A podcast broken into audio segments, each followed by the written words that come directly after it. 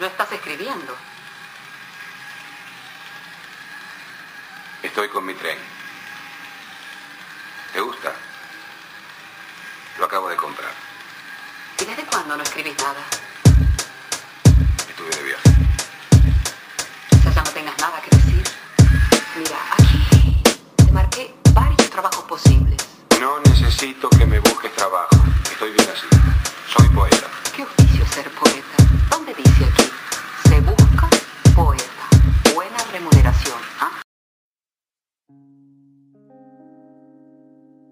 Bienvenidos al podcast Se Busca Poeta. Hoy vamos a hablar del rey de los deportes y mi experiencia con respecto a este, a este juego. El béisbol apareció en mi vida cuando en México sonaba mucho el nombre de Fernando Valenzuela, por ahí de los años 80, que casualmente hoy en día se está considerando cambiarle el nombre al estadio de béisbol de los Naranjeros de Hermosillo por el de Fernando Valenzuela. Hace poquito yo visité ese estadio, entonces digamos que en aquel entonces la Fernandomanía, con su número 34 en los Dodgers ganando la Serie Mundial, pues era algo muy muy importante para la cultura mexicana, considerando el hecho de que el béisbol había dejado de ser el deporte más popular en nuestro país, lo fue en algún momento, sin embargo con la aparición del fútbol, pues se quedó relegado este deporte.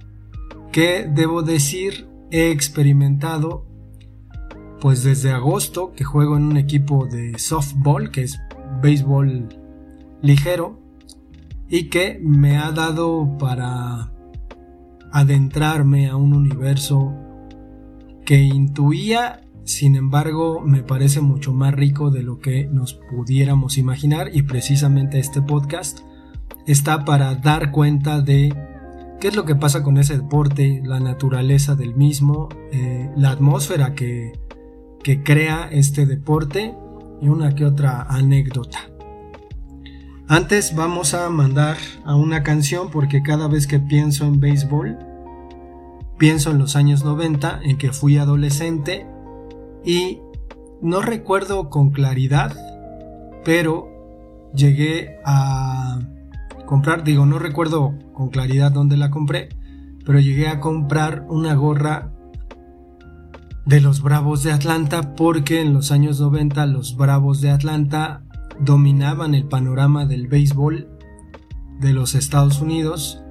Les, les iba mal, pero eh, estos Bravos siempre llegaban a la Serie Mundial, la ganaron una sola vez en el 95, un año esplendoroso. Pero eh, vamos con una canción que se llama Bank and Blame de R.E.M. y regresamos.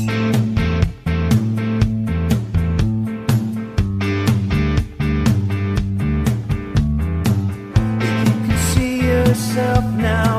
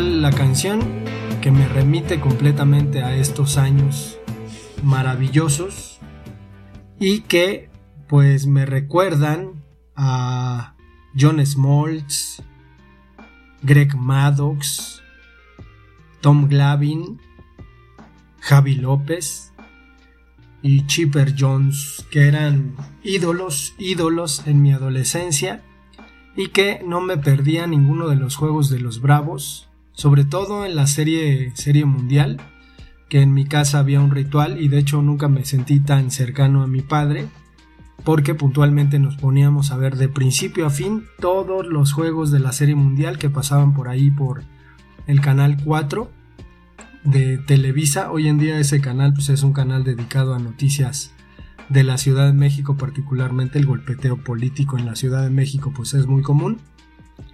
Pero sí, sí tenía una gran, gran eh, admiración por este deporte.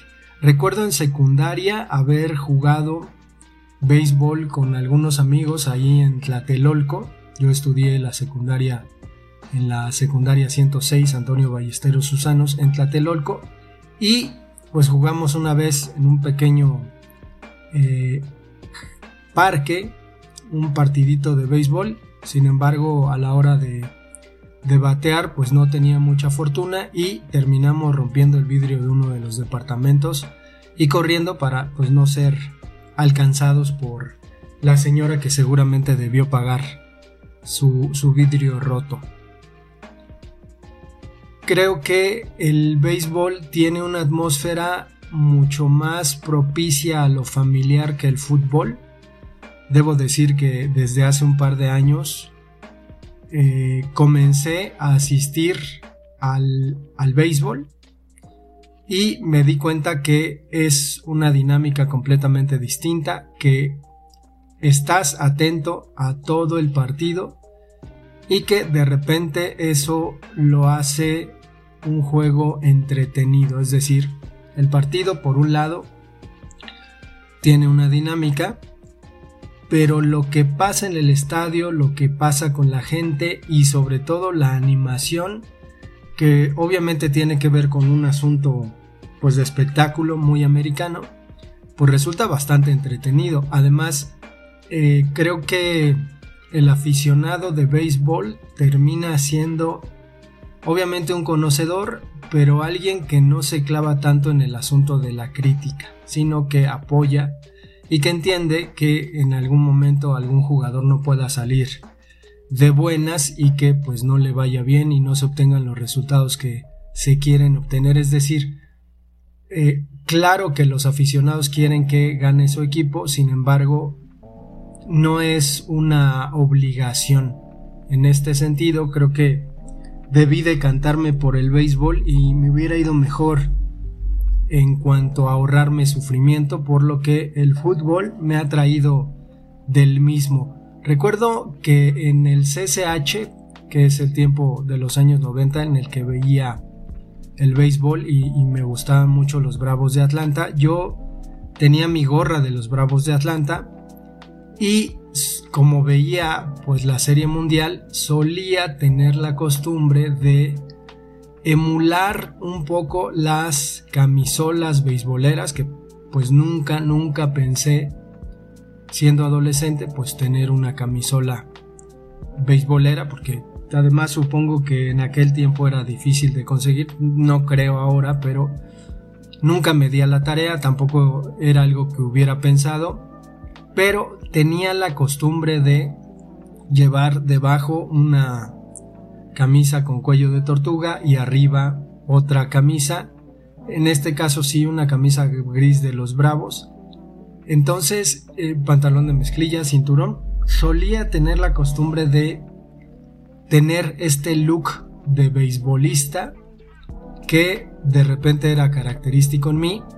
Nunca me quitaba la gorra, debo decir que cuando yo llegué a el CCH Azcapotzalco, el primer día yo traía una gorra y que el primer maestro con el que me topé pues me pidió que me quitara la gorra, que no anduviera con gorra en el salón. Me daba mucha vergüenza porque tenía barritos en la frente, entonces además del cabello pues la gorra me los cubría bastante bien. Entonces quitarme la gorra era quedar como descubierto. Usar la gorra era como una especie de disfraz. Pero eh, por ese tiempo un profesor de una materia que se llamaba ciencias políticas, al ver, al ver mi apatía, apatía que ahora yo veo en mis alumnos, me dijo, bueno, a ti te gusta mucho el béisbol, ¿no? Pues vete de mi clase. Y me fui. Al siguiente año regresé y me convertí en uno de los alumnos más destacados de este profesor.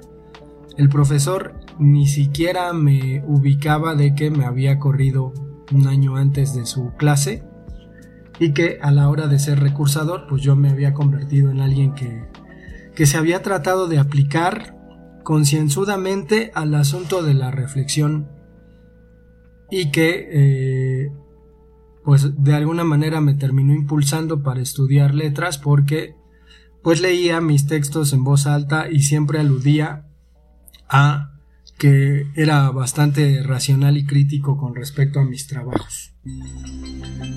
Vamos a una segunda canción que me recuerda mucho estos tiempos se llama Éxtasis de Azul Violeta.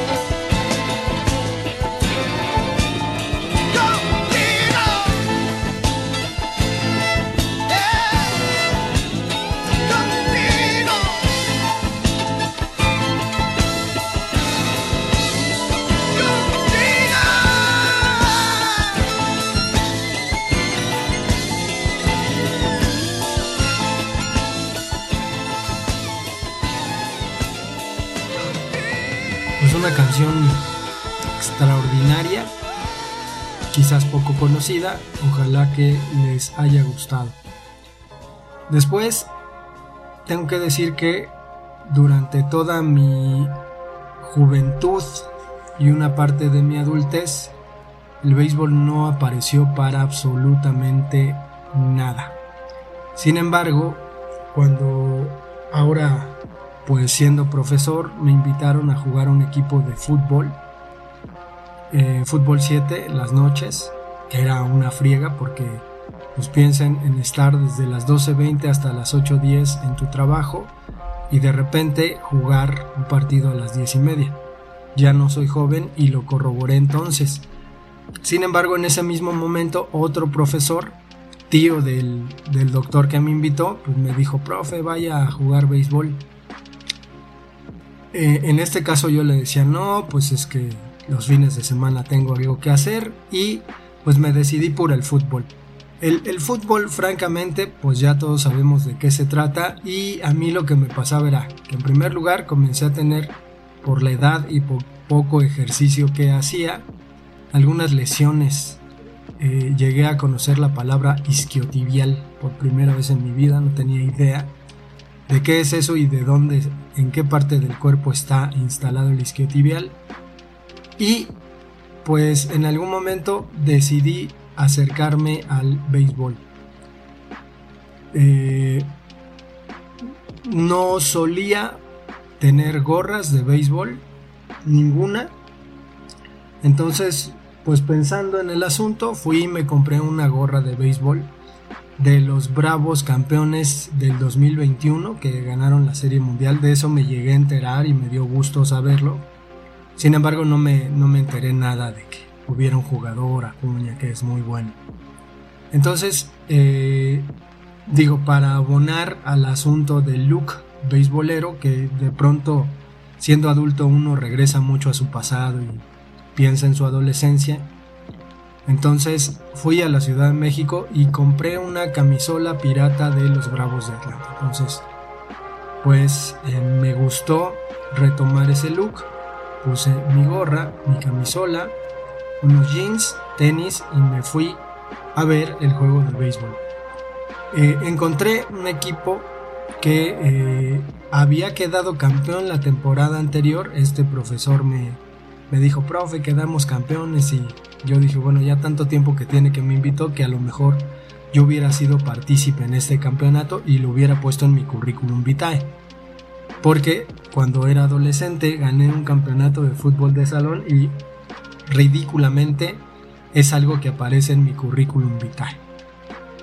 Por lo que significa, sobre todo. Entonces, eh, a la hora de estar ahí, estar practicando con otro profesor que también había sido invitado. Yo tengo mis manoplas, hay que decir que durante algún tiempo de este descanso del béisbol estuve pues aventando la pelota con amigos, eh, con mi papá mismo.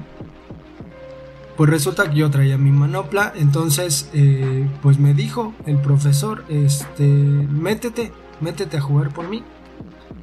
Me consiguieron un pantalón y entonces el look estaba completo estos pantalones apretados de beisbolistas. Además hay que decir que me quedaba muy apretado.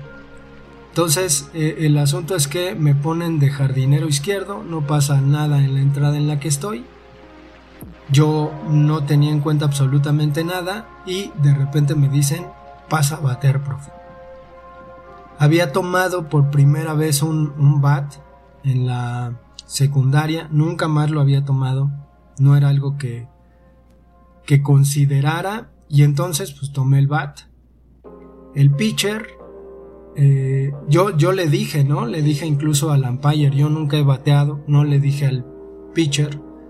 Pero bueno, entonces como es softball me pareció que la pelota iba pues muy ligera. Entonces la primera vez que el pitcher lanza la pelota, yo trato de conectar y efectivamente conecto se escucha fuerte el golpe y sale de hit. Y llego a primera base. Es algo que, que dentro de mi historia recordaré para siempre por lo que implica este tipo de cosas. Es decir, la primera vez que pasas a batear en un partido y le terminas dando de hit. Y hubiera sido mejor un run, pero eso era mucho más complicado. Entonces, pues les llamó mucho la atención, me hicieron la invitación atenta y comenzó en mí una obsesión grandísima por mi adolescencia y el béisbol. Entonces, toda esa semana previa al siguiente fin de semana y al partido al que iba a ir, me la pasé en ensoñaciones profundas acerca de mi relación con el béisbol. Obviamente me puse a ver videos, me puse a ver gorras. De repente me enteré que pues había gorras, yo ya comenzaba a ir al béisbol, entonces el béisbol se convirtió en algo a lo que regresar. ¿Saben cómo? Como si fuera una novia a la que uno hubiera amado mucho en la adolescencia y de repente la hubiera vuelto a ver. Algo así es el béisbol en mi vida. Entonces, pues comencé a dedicarme a ir al estadio con amigos, con mi hermana, con mis papás, con otros amigos. Entonces comencé a ver mucho béisbol, comencé a adentrarme y comencé a ir a jugar. Lo, lo curioso del asunto es que encontré dentro de la escuela en la que trabajo a un profesor, ya lo, ya lo conocía y es de los pocos profesores que, que admiro sinceramente, porque es filósofo y suelo tener buenas relaciones en las escuelas que, he trabajado precisamente con los filósofos y obviamente con gente de mi área de letras. Eh, por ahí uno de geografía, pero nada más. No me interesa mucho establecer vínculos con otras personas, pero este personaje, Simón, es filósofo y es beisbolista a estas alturas no sé si es más beisbolista que filósofo o más filósofo que beisbolista. Creo que la segunda. Pero me, me di cuenta en un día que fuimos a un viaje de estudio que nos la pasamos hablando todo el bendito viaje de gorras de béisbol. Y entonces yo me di cuenta que obviamente él sabe mucho de gorras, tiene muchas gorras, yo me induje al mundo de las gorras y comencé a tener una pequeña colección. Entonces platicábamos mucho de eso. Salió la oportunidad de poder ir a jugar un rato y entonces se convirtió en mi sensei del béisbol. Es un tipo que verdaderamente sabe todo del juego y que me llama mucho la atención porque tenemos oportunidad de a veces hacer estos que he llamado entrenamientos que me sirven mucho para, conocer mi posición, para saber qué movimientos debo hacer durante el juego y eh, además hablamos de filosofía. Entonces suelen ser sesiones eh, no breves, como de dos horas, a veces un poco más, porque después de la, de la sesión hay una, una plática, pero eh, mi sensei del béisbol me ha enseñado bastante. Y lo extraordinario pues es lo que termino aplicando al juego. Entonces, eh, me gusta porque eh, no, no jugaba, era una persona que llegaba puntualmente, suelo ser muy puntual, llegaba puntualmente al partido y a la que de repente pues dejaban en la banca porque llegaban todos, porque obviamente yo soy un novato, porque no me sabía parar, porque no sabía cachar porque había muchas cosas del juego que desconocía. Y entonces la paciencia pues fue haciendo que me voltearan a ver, que supieran que estaba ahí. Me torcí un tobillo alguna vez por querer llegar a la base. Sin embargo, tengo un récord de o tengo un promedio de 300 que me dijo mi sensei debo debo mantener porque es muy importante. Entonces, de los, de los turnos que he tenido al bat, la mayoría de veces le he dado de hit. De hecho, este fin de semana, pues le di de entre tres, un fly, un hit y un punch. Entonces, creo que ahí la llevo, ahí voy. No hay en este podcast una cuestión de que si te lo propones lo, lo cumplirás. Creo que todo tiene que ver con, con el asunto del trabajo y al final verás resultados. Y depende de tu trabajo y además a veces trabajas y no obtienes resultados. Entonces creo que eh, el béisbol sí es un deporte mucho más familiar, mucho más armónico que el fútbol y creo que para esta edad que tengo el béisbol ha hecho que yo diga definitivamente no vuelvo a jugar fútbol soccer. Me retiro del fútbol a mis 44 años después de haber debutado a los 14, 30 años de carrera, pues me retiro del fútbol y ahora me dedico puntualmente al béisbol. Y en eso he estado, debo decir en este momento que hasta este esta grabación del podcast tengo 32 gorras New Era que son pues gorras que las personas de el béisbol eh, estiman por su calidad. Entonces, pues ahí la llevo, seguramente tendré más. Hay que decir que hace poquito me casé y en mi luna de miel pues decidimos, mi esposa y yo, que ella pues también es un tanto beisbolera porque su hermano jugaba béisbol, entonces ella pues sabe de qué se trata el juego y apoya bastante bien.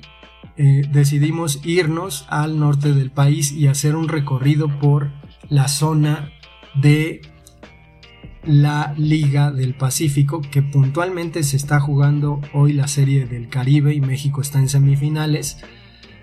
Pero, eh, digo, explico rápido de qué se trata. En, en México hay dos ligas de béisbol profesionales, la Liga del Pacífico y la Liga Mexicana del Béisbol. Entonces, durante nuestra luna de miel decidimos hacer un viaje a la mayoría de, estadios de los equipos de béisbol de la Liga del Pacífico. Fuimos a ver partido de los Naranjeros, obviamente me traje una gorra preciosa. Fuimos a el estadio de los Yaquis de Obregón, fuimos al estadio de los Mochis que quedaron campeones y que también me compré, ¿por qué no? Mi jersey de los cañeros de los Mochis. Después fuimos, digo, yo pasé y, estaba despierto cuando pasamos en el camión, vi el, el de los algodoneros, el estadio de los algodoneros, fuimos a ver el, el de los Mayos de Navojoa, de ahí nos fuimos hacia Mazatlán, vimos el Parque de los Venados, también fuimos a Culiacán para ver el de los Tomateros y de ahí nos fuimos a Monterrey.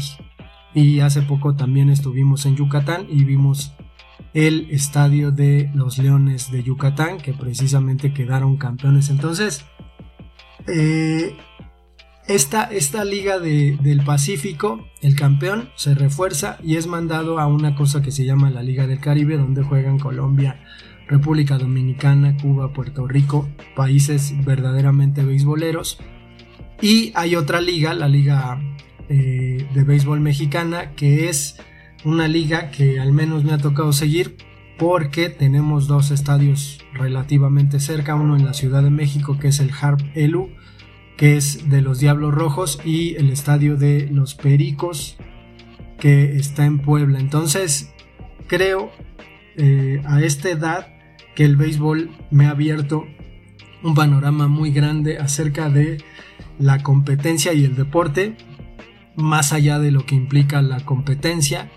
Este fin de semana que jugamos contra un equipo novato que entró apenas a la liga, eh, pues se permiten eh, algunos algunas intervenciones de niños muy chiquitos. Entonces, el juego tiene esta particularidad de ser muy, muy desprendido y, muy aleccionador, aunque debo decir que las personas con las que juego no me han enseñado mucho, me ha enseñado mi, sensei, Simón, pero eh, creo que más allá de lo, del asunto de repente que no, no te enseñen, estando ya en el juego, que no te digan cómo hacer las cosas, más allá de eso, creo que eh, las familias se reúnen en torno a un juego que termina siendo pues entrañable y en este caso recomendable para acercarse a él.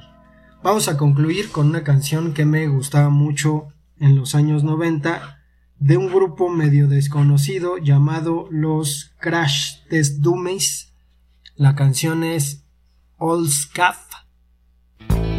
Y nos escuchamos para el siguiente. I sit each morning. Look at my empty notebook, the room is quiet, the air conditioning sounds like rain.